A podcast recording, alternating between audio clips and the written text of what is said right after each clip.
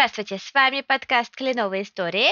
Меня зовут Вика. Добрый день, меня зовут Михаил. И мы продолжаем рассказывать вам истории о Канаде, жизни в Канаде, и об атмосфере и о различных особенностях жизни здесь. Мы рады получать от вас сообщения и, пожалуйста, комментируйте наши подкасты там, где вам это будет удобно. Нам будет приятно узнать ваши вопросы и что вам интересно было бы узнать. Вот одно из э, недавних сообщений было несколько негативное. И нам сказали, что мы говорим о том, какая Канада прекрасна прекрасное, чудесное, волшебное и упускаем из виду проблемы и различные не самые благоприятные э, страницы канадской истории и э, жизни в Торонто. И вот сегодня мы, наверное, откроем такую страницу. Это будет одной из, скажем, первая часть большой темы, которая не решена. Вопросы этой темы не решены в Торонто и в Канаде в целом, и это очень большая тема. Мы сегодня поговорим про бездомных и про то, как дела с этим обстоят здесь. Миш, я надеюсь, ты не против, если я поделюсь изначально своей историей о своем первом дне в Торонто. Первые пару недель, первые несколько недель мне посчастливилось жить вместе с э, семьей Миши в чудесном городе Оквилл. Он меня потряс тем, что он зеленый, чистый, аккуратный, опрятный, люди ходят, улыбаются, и вообще жизнь волшебная, вот по-другому не сказать. Но жизнь не стоит на месте, и нам нужно было искать квартиру в Торонто. Первый мой день день в Торонто, он а, был, скажем, неоднозначным, потому что как только я вышла из э, вокзала Union Station, на моем пути лежал бездомный. Он вот прям лежал на дороге, на тротуаре, и чтобы идти дальше, просто все выходящие из э, станции, они его либо перешагивали, либо обходили. И я, как человек очень чувствительный и ранимый, когда я вижу такие вещи, конечно, мне становится очень нехорошо. И вот таким был мой первый день в Торонто. Первое мое впечатление не самое приятное, не самое. Это то, с чем люди должны быть готовы приехать в Торонто, потому что здесь этого очень много. Очень много людей остаются без жилья по разным причинам. Мы постараемся сегодня чуть-чуть поговорить об этом, хотя это опять-таки безграничная, наверное, тема. Миш, давай теперь ты расскажешь. Может быть, ты поделишься тоже своим первым впечатлением о том, что как ты воспринял вот эту проблему и как ты ее помнишь, как ты помнишь, что свое первое восприятие?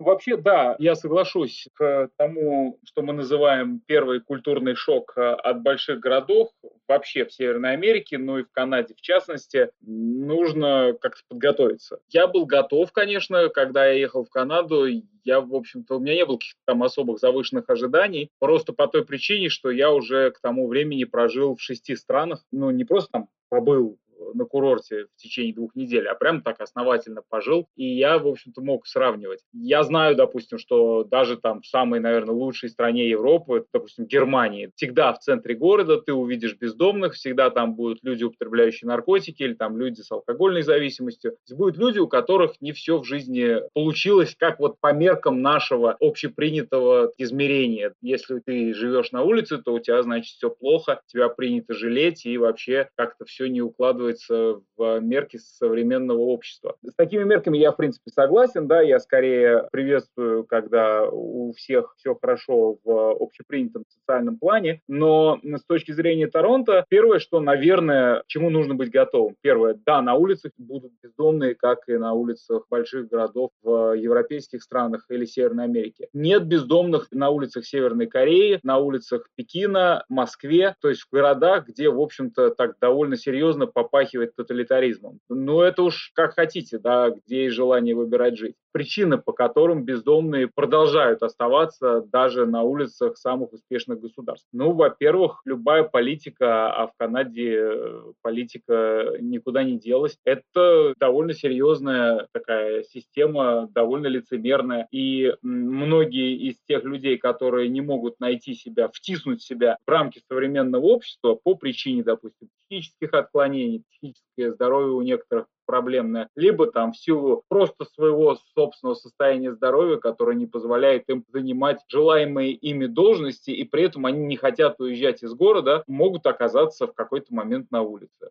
Для таких людей, допустим, может быть решена проблема путем выделения социального жилья, допустим, за пределами города, может быть, где-то в соседнем городе. Но многие люди просто к этому не готовы. Ну и, соответственно, исходя из этого, люди предпочитают оставаться на улице, но проживать в центре города, употреблять наркотики и быть теми, кем они привыкли быть. Ну хорошо, это выбор каждого. Это не сладкая жизнь, но, наверное, люди к этому привыкли. Потом у меня вот э, с людьми, которые не имеют постоянного жительства, я имею в виду вот жилья, даже социального, да, у меня, как правило, с ними всегда хороший опыт общения. Я просто вот сейчас расскажу историю. Я приехал на год раньше, чем вся остальная моя семья, потому что я приехал на контракт, и я не знал, буду я здесь вообще оставаться или нет. Но так потом получилось, что вроде решили, ну почему нет, хороший опыт, давай-ка все приедем. И приехали. И вот э, мы в первые буквально дни супруга, ребенок, мы едем в центр Торонто и едем на метро. Заходим на станцию метро, нам подходит ну, такой средних лет человек, э, вот, ну, видно, что живет он на улице, и он так вот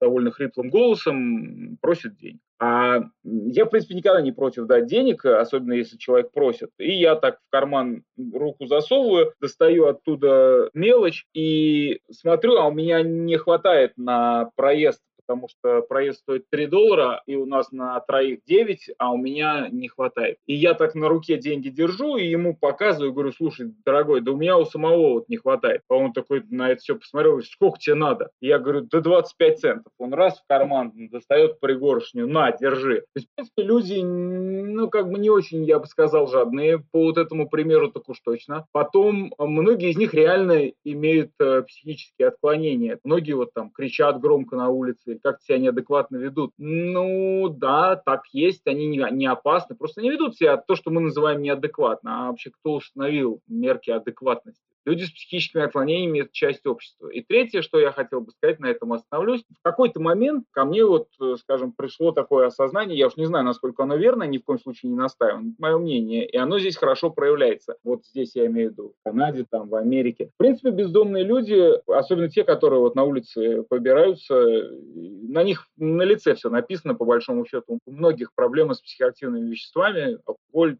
наркотики. И они выполняют свою функцию. Они выполняют функцию какого-то такого возбуждения, чувства милосердия. Мне кажется, это тяжелая работа. Уверен, что ее не выбирают. Она, ну, так получается в жизни людей, что вот они в какой-то момент приходят на обочину тротуара или там подходят к твоей машине, дай там полдоллара там, или доллар, многие там с собаками и прочее. Да? На мой взгляд, это такая очень глубокая социальная функция у этих людей. А в каждом из проходящих мимо, увлекшихся жизнью вот этой быстрой текущей жизни города, в какой-то момент задуматься да, о том, что, в общем-то, есть и другая сторона этой жизни. Вот есть люди, у которых не все так хорошо сложилось. Есть место милосердию, есть место дать людям какую-то часть своего заработанного, но тем самым поддержать какого-то человека. Вообще задуматься о том, что мы называем в широком смысле общество. Вот поэтому я как-то к ним пропитан глубоким уважением, и даже когда я через город иду, допустим, на работу, мне приходится ходить пешком, потом я иду и вижу, что какой-то человек, вот, который, как правило, два-три раза в неделю на каком-то конкретном углу появляется, вот я его нету, мне как-то тревожно становится. Я его вижу, опять он появился, о, мне уже радостно, все хорошо, значит, у него жив-здоров. Вот. То есть, как бы я не отношусь к ним как к проблеме города, которую прям как-то надо искоренить. Ее, наверное, надо решать, этим людям нужно помогать, но это часть города, и хорошо, что эти люди есть. Это просто свидетельствует о том, что в городе есть место всем. Это да. И очень интересно всегда вот делиться такими впечатлениями, потому что, честно тебе скажу, и вот тем, кто нас слушает, у меня произошла некая эволюция вот этого восприятия бездомных. Про первый свой день в Торонто я рассказала. Дальше у меня была первая зима. Это просто, у меня сердце разрывалось. Я иду по улице, там, Квинс, иду минус 18, там, минус 15. На мне надето все, что только я могла найти. И я прохожу, стоит еще отметить, что Квинс это такая модная улица. Это вот прям такая все тренди-тренди. Идешь по этой улице, и ты постоянно проходишь мимо спальных мешков, мимо палаток. Они прямо на улице стоят. это мороз, это февраль. И вот я помню свое это впечатление, и как мне было нехорошо эмоционально, просто от того, что вот я иду, на мне, значит, куча одежды, которая защищает меня от ветра со всех сторон, а вот эти ребята, они вот просто тут спят. И на тот момент я помню, что у меня возникла мысль, я над ней потом проработала, но, грубо говоря, у меня возникла вот идея, что нужно, значит, э, вот этим бездомным помогать, что я могу сделать, как-то им помогать. То есть я могу какую-то еду готовить дома и приносить им, и вот разносить, и это вот будет моя какая-то социальная ответственность, и этим ребятам будет проще. Желая с этой идеей месяц э, до реализации не дошло, просто потому что в течение вот этой зимы я наблюдала, что у этих бездомных всегда есть какая-то еда, какие-то кульки с едой стоят, какие-то пакетики. То есть это, это была идея не только моя, и она вот в воздухе витает. Я иду сытая, одетая, довольная жизнью и так далее, а вот они тут спят. И это э, вот был такой второй шаг. То есть первое это, о боже мой, что это такое? Как так можно жить? Второе, о боже мой, они тут живут, а я вот такая молодец, значит, тут хожу и не думаю о них. Сейчас я переживаю третью стадию вот этого осознания этой проблемы, и, да, не будь я социологом, не полезла бы смотреть статистику и так далее, но на самом деле не еда проблема вот этих ребят, не то, что им не хватает, да, ты рассказал про ментальные проблемы и психические отклонения, но вот э, на самом деле эта проблема глубоко изучается, и ежегодно проводятся исследования на улицах и в ну, shelters есть дома, где они специально ночуют. И вот сейчас хочется обратиться к голливудским фильмам. Спасибо, что они есть. Много было фильмов, в которых бездомные играли так или иначе важную роль. Все помнят, наверное, «Кудряшку Сью», э, где они занимали очередь, и э, чтобы ночевать вот в этом специальном доме для бездомных. Забыла, как называется по-русски. Не убежище, но вот какой-то какой дом. Не, шелтер так и называется. Шелтер. Ну, отлично. Значит, так и называется. И, в общем, э, люди должны записаться в этот шелтер, должны подать заявку, что они будут там ночевать, потому что на это тоже выделяются э, серьезные деньги, на самом деле, правительством. Вот средняя стоимость в месяц обеспечения такого места, койко-места, порядка двух тысяч. И было в западной пандемии. Это вот официальные данные с э, сайта Торонто. И при этом в рамках этих исследований они пришли к тому, что 30% бездомных, которые их посещают, это те люди, которые испытывают те или иные ментальные отклонения. Более 25% это люди с той или иной зависимостью. Но меня удивляет другие проценты, да, остается еще достаточное количество процентов. И вот пандемия очень э, ярко показала, как, возможно, как люди могут стать тоже бездомными. Торонто это достаточно дорогой город, в котором жилье, опять-таки, я как ньюкамер, когда мы приехали, мы думали, что мы сейчас быстренько найдем квартиру, прикидывали по московским ценам, ну ладно, там 900 долларов у нас была первая цена, которую мы рассматривали.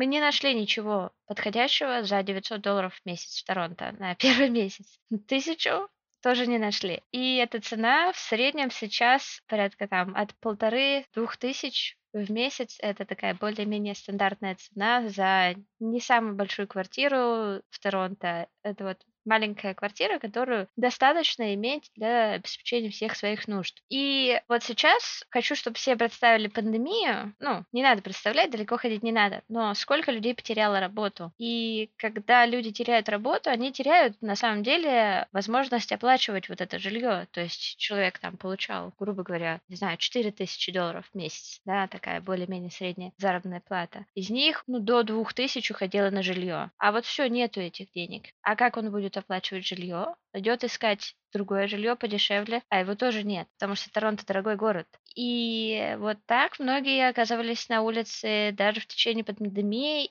И вот это очень такое острая проблема, она сейчас обсуждается везде, где мы можем видеть обсуждение проблемы жилья, о которых мы не так давно говорили, и о строительстве. Мы недавно ходили на экскурсию и видели, как застраивается, например, старый ну, такой индустриальный район Торонто. И мне бросилось в глаза на одном из зданий, которое строится, ну, вот этим распылителем было написано, что хватит строить кондо, стройте social housing, да, то есть социальное жилье. Вот это проблема. Проблема того, что жилье очень дорогое, пузырь, про который мы с тобой говорили, он также вынуждает людей просто на грани отчаяния оставаться на улице, потому что у многих просто нет возможности. Много очень статей, бывают интервью с бездомными очень часто, можно посмотреть, почему они, например, оказываются, опять-таки, в рамках этих исследований, они исследуют ну, вот исследования, которые я рассматривала, они поговорили с э, двумя тысячами бездомных и сказали их историю, да, то есть это такой метод исследования, личная история. Достаточно часто просто у людей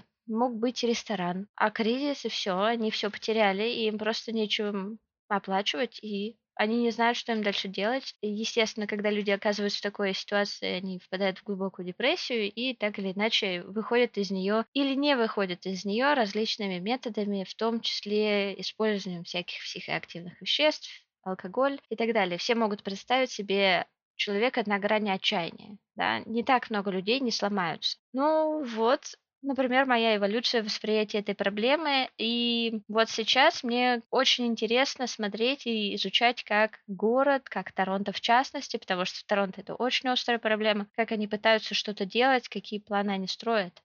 Да, это все такая многоградная часть жизни. Ну вот, допустим, если сейчас э, взять и рассмотреть две такие полярные точки зрения на, вот, э, на вопросы, которые ты сейчас обозначила. Допустим, давай возьмем такую правую, праворадикальную да, точку зрения. Все должны работать, кто не работает, тот не ест, рынок за всех все решит, и вообще вот бездомные – это там лузеры, грубо говоря, да, но они должны, наверное, быть, чтобы всем быть плохими примерами, но по большому счету помогать им не надо. Каждый должен выкарабкаться сам. Минимальная помощь, и то помощь такая, чтобы помочь с каким-то трудоустройством, грубо говоря, на минимальную заработную плату, и пусть человек дальше сам поднимается является. А вторая точка зрения это вот такая более, скажем так, левая, да, э, которая будет говорить о том, что нужен э, людям определенный перечень проблем, так называемая, да, такая сеть, в которой человек в случае чего может приземлиться, вот если он, допустим, потерял работу, бизнес, такой же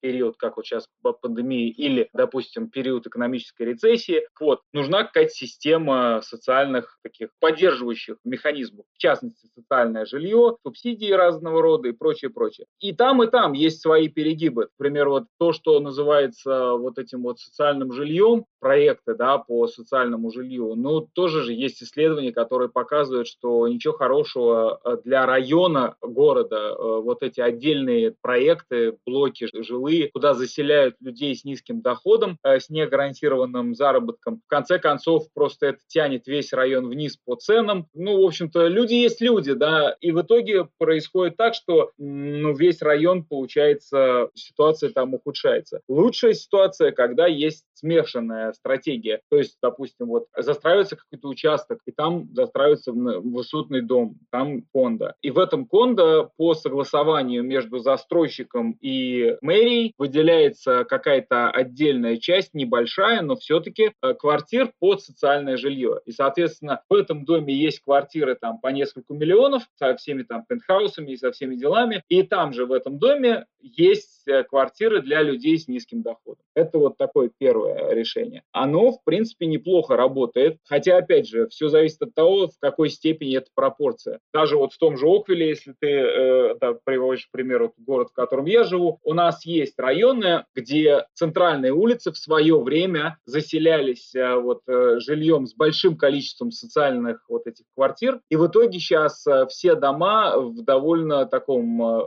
упадок там виден. А почему так? происходит? Потому что люди, которые заселяются в социальное жилье, это люди, у которых заведомо, скажем так, э, низкий шанс устроиться на хорошую работу. Не из-за того, что они плохие, а из-за того, что у многих у них хроническая депрессия, у некоторых проблемы состояния здоровья там такое, что человек не может выпутаться из э, нескольких там месяцев э, состояния, когда он вообще ничего не может делать. В итоге человек боится, что если он сейчас пойдет на какую-то работу, так скажем, рискнет, то он потеряет, у него будет высокий доход, он потеряет возможность жить в этом субсидированном жилье. И э, получается так, что это субсидированное жилье этого человека там, как бы вот он на якоре там. В этом вот, он как в эту страту вошел, человека с вот этим вот субсидированным жильем, так он там и остался. А в итоге получается, вот много сейчас есть таких домов, да, где мимо едешь и смотришь, дом вроде нормальный, э, пару-тройка балконов, прям как там, я не знаю, что там, там какие-то старые велосипеды, что там только нет, да. Очень часто это как раз вот это вот а, такого рода социальное жилье, когда а, людей тоже надо понять. Человек реально ничего не выкидывает, многое что-то тащит, потому что он боится, у него там последние доллары, да, он не может на них выжить.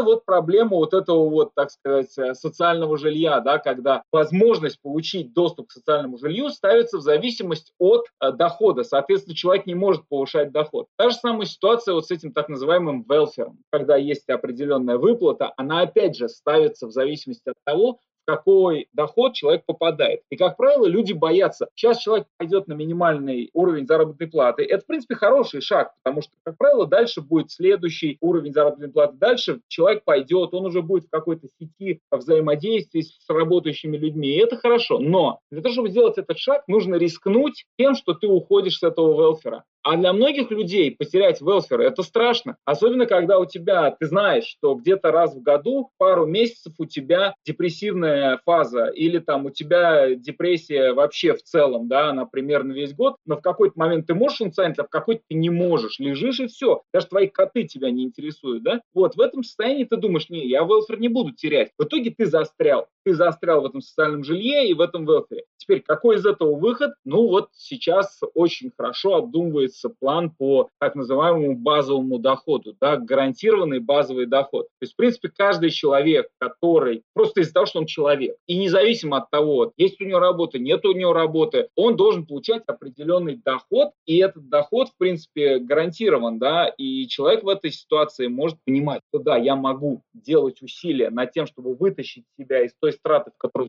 нахожусь в силу разных причин, но при этом я этот базовый доход не теряю. Это более правильное состояние. И последнее, вот сейчас я опять же скажу, если я перенесу себя опять на вот сторону право-радикальной группы, я, конечно, поддерживаю идею не давить на бизнес тем, чтобы бизнес строил социальное жилье. Нет, ребята, если вы хотите помочь людям, дайте им денег. Если у вас есть люди, у которых нет денег, чтобы оплачивать дорогое жилье в Торонто, не надо для этого э, теперь опускать рынок жилья в Торонто. Торонто – город, который э, работает на принципах рыночной экономики. Вы хотите помочь людям, не делайте это за счет бизнеса, дайте людям денег, а сэкономьте деньги там на каких-то своих программах, но помогите людям таким образом. А в любом случае вы соберете эти деньги за счет дохода. В конце концов, поменьше давайте деньги полиции там на какую-то бестолковую борьбу с наркотиками, да? То есть как бы сделайте какие-то более-менее понятные и правильные вещи и помогите людям деньгами. Твоя первая реакция, ты говоришь, какая? Ты увидела людей, и ты решила им готовить еду. А не надо им готовить еду, потому что многие, может, и не захотят есть твою русскую еду там или мою там, а, или там какую-нибудь мексиканскую, да? У каждого человека свои преференции дай человеку денег. Твое возражение будет, но он купит наркотики. Ну и пусть купит наркотики, он свободный человек, пошел, купил наркотики, да? А может он и не купит наркотики, откуда ты знаешь. Помоги человеку деньгами, пусть он сам решит, что ему с этим делать. Вот именно. Очень интересно то, как эта проблема обсуждается, потому что я люблю смотреть, что пишут люди, как только появляются новости про лагеря, потому что очень часто бездомные, конечно, не живут по отдельности, они группируются и ставят палатки в парках, э, и таким образом получаются такие вот палаточные города. Очень часто это происходит зимой, и там порядка 30-50 палаток может стоять рядом. Они также собираются под мостами. Часто возникают там пожары, особенно зимой, потому что они используют газовые обогреватели, и из-за той или иной неосторожности может произойти пожар. И вот то, как, например, у меня лично менялось мнение по поводу этой проблемы. Да, то есть первое это, о боже мой, надо им срочно помогать, надо как-то помогать, надо что-то делать. А сейчас вот на таком более рациональном уровне просто смотрю, рассматриваю эту проблему, потому что она очень многоградная.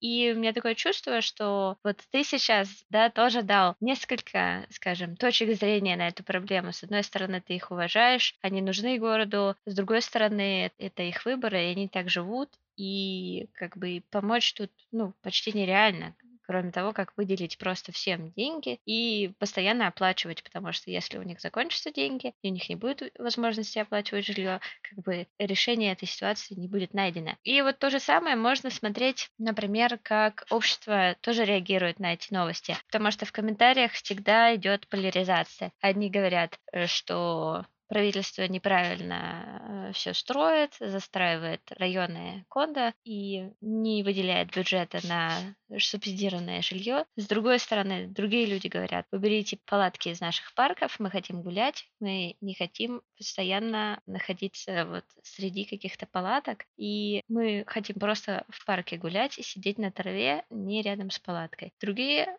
они наоборот зимой начинают строить специальные деревянные домики. Есть мужчина, который строил деревянные домики всю прошлую зиму для бездомных, и вот это их защищало от ветра, и вроде как считалось лучше, чем палатки. И вот он сам делал эти домики, привозил, выдавал бездомным. Ну, весной эти домики все полиция пришла, разрушила, потому что было очень много жалоб на это лагерное такое поселение. И вот, по-моему, это основная черта вот этой проблемы, потому что по идее, каждый может предложить 500 миллионов решений, да, как Альф говорил, когда он баллотировался в президенты. Да, Альф, как ты будешь э, решать проблему безработицы? Я дам всем работу. А как ты будешь решать проблему с бездомными? Те, кто будут работать, они будут строить дома. Вот, решил проблему. У одних есть работа, у других есть дома. Да? А, вот каждый может так сказать, а что, давайте построим дома. А как ты построишь дома, если они не захотят в них жить? А кто даст гарантии, что они останутся? И вот это такая, да, вот они не там, тоже русская басня. И вот такая проблема, она существует в Торонто, и будет интересно посмотреть, будет ли хоть какое-то решение, потому что решений много. Каждый решает как-то вроде бы проблему как может может. Кто-то делится едой, кто-то строит дома, кто-то протестует против лагерей, кто-то, наоборот,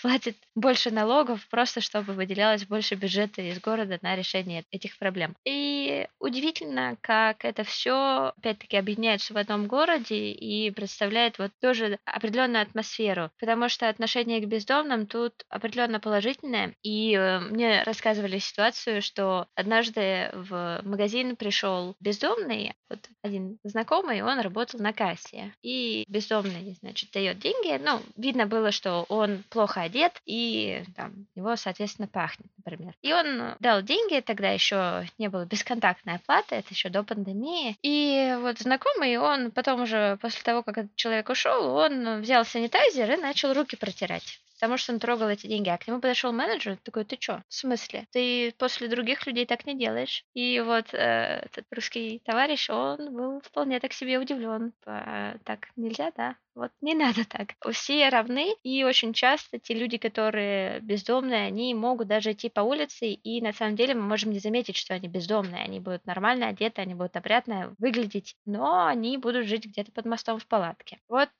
вот такая есть вещь в Торонто. О ней нужно знать, к этому нужно быть готовым. И мы все еще изучаем эту проблему. И если вдруг мы встретим новые решения, мы будем рады поделиться. Напишите нам, пожалуйста, в комментариях, что вы об этом думаете, о проблеме бездомных, есть ли у нее решение, и как вы относитесь к ней в Торонто. Может быть, у вас были свои истории. Ну, а с вами были мы, Вика, это я и... Миша. Это вот он. И мы будем рады поделиться с вами новыми кленовыми историями на следующей неделе. Всем спасибо. Пока. Всем пока.